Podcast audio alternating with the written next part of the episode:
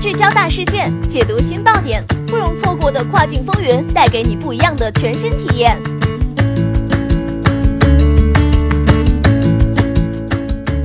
雨果电台，听跨境的声音。这一时段的跨境风云将由我来带给大家，我是可心。这一时段将要给大家带来的资讯是近期热门的指尖猴子侵权事件。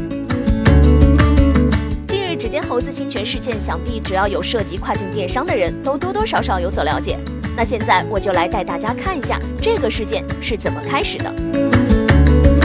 二零一八年一月二十二号前后，有卖家向鱼果网爆料称，包括其在内的一百三十九家因指尖猴子这款去年爆品收到律师函要求赔偿，否则将冻结他们的全部账户资金。据该卖家透露称，他们是在去年九月开始销售指尖猴子的，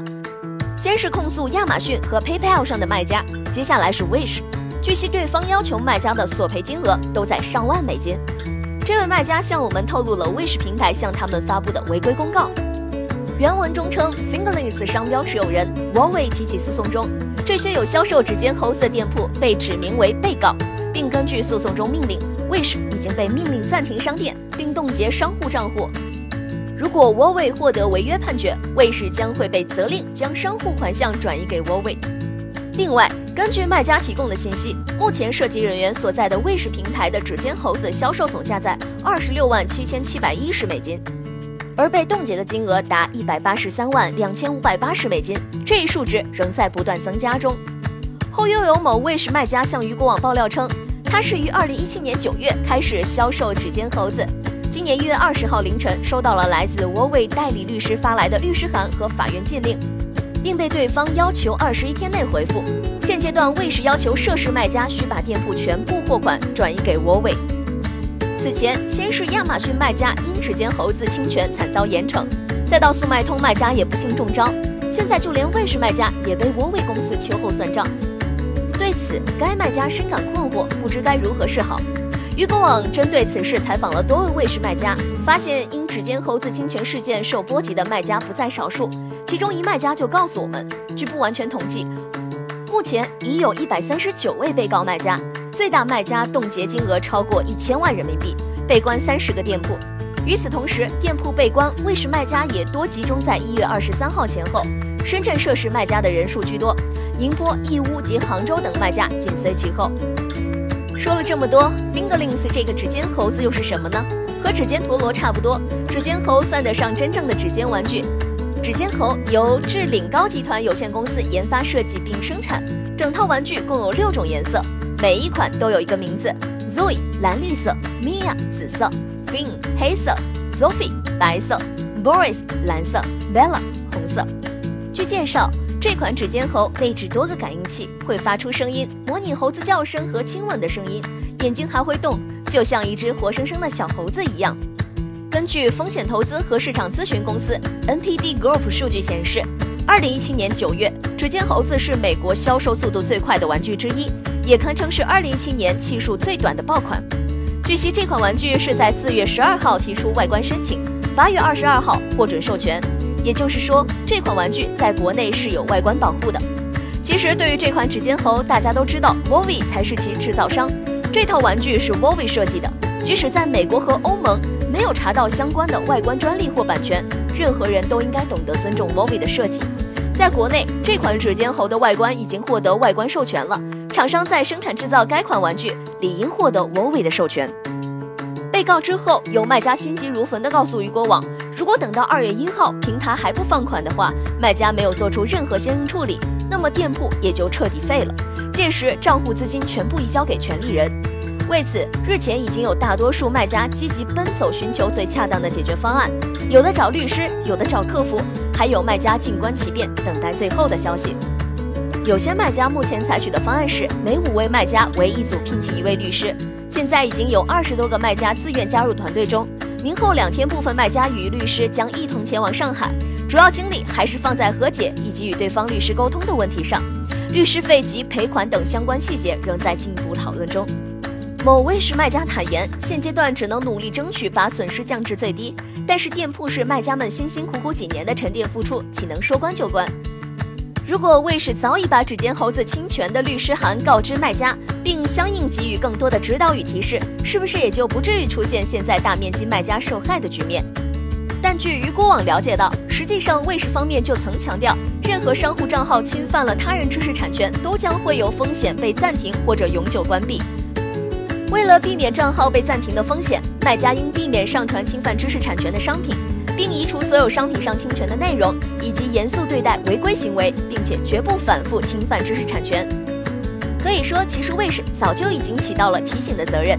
业内人士对此表示，本次指尖猴子的事件仍在不断发酵中，也让不少卖家深刻认识到了侵权的问题。这种看起来可大可小的问题，一旦爆发，便是无可挽回的局面。为了自己的账号安全，还是谨慎为好。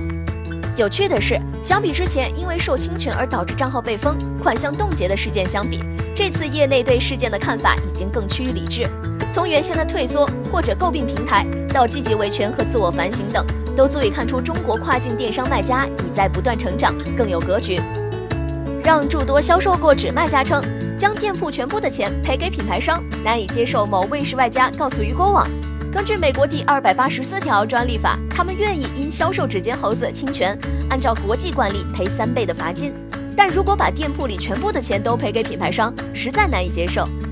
得知有一百三十九位卫视卖家侵权被告消息之后，有卖家告诉我们，他目前一共运营十多个店铺，五个店铺有出售指尖猴子，其中一个仅出售一单的店铺于去年十月就已下架，但在今年一月二十一号被封，店铺已有十多万美金。尽管其余四个店铺尚且还未被查，但仍然心有余悸而感到后怕。除此之外，阿里巴巴国际站的卖家也反映称，他们在去年十月上架了时间猴子，无任何销售记录，并且也主动下架。但十二月十一号，PayPal 账号就被冻结。此后，十二月十六号、十二月二十号以及十二月二十九号都不间断收到原告律师函。据他透露，账号被冻结后是有少数卖家与原告律师进行了交谈，最终和解成功的案例。而事实上，和解金比冻结金额要高出很多倍。比如某卖家被冻金额为二百美金，但和解金对方要了五千美金。被告卖家可能是老店铺，出于对平台年限的考虑，最终还是同意和解了。律师表示，积极应对，与原告律师交谈和解仍是必要的。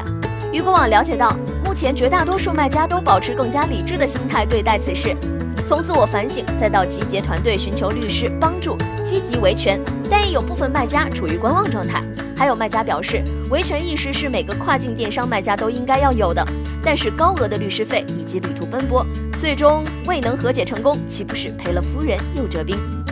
针对此事，律师白云建议。一方面，小卖家及销量不多的大卖家现在可以去与原告律师谈和解。如与原告律师交谈无果的情况下，那么可直接和指尖猴子的商标所有权人谈。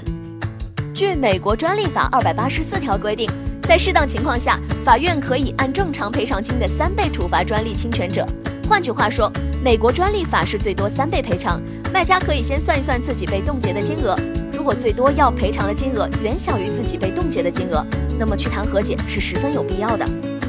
另一方面，销量较多的大卖家目前的策略是尽可能寻求平台方帮忙，建议卖家可以采取集体诉讼的方式，尽早开庭，及时解决。当然，与原告律师交谈和解的方式仍是必要的，但不宜耗费太多的时间与精力在此事情上，最好能在开庭前诉讼程序解决好，实在不行也要积极应诉，早点打完这场官司。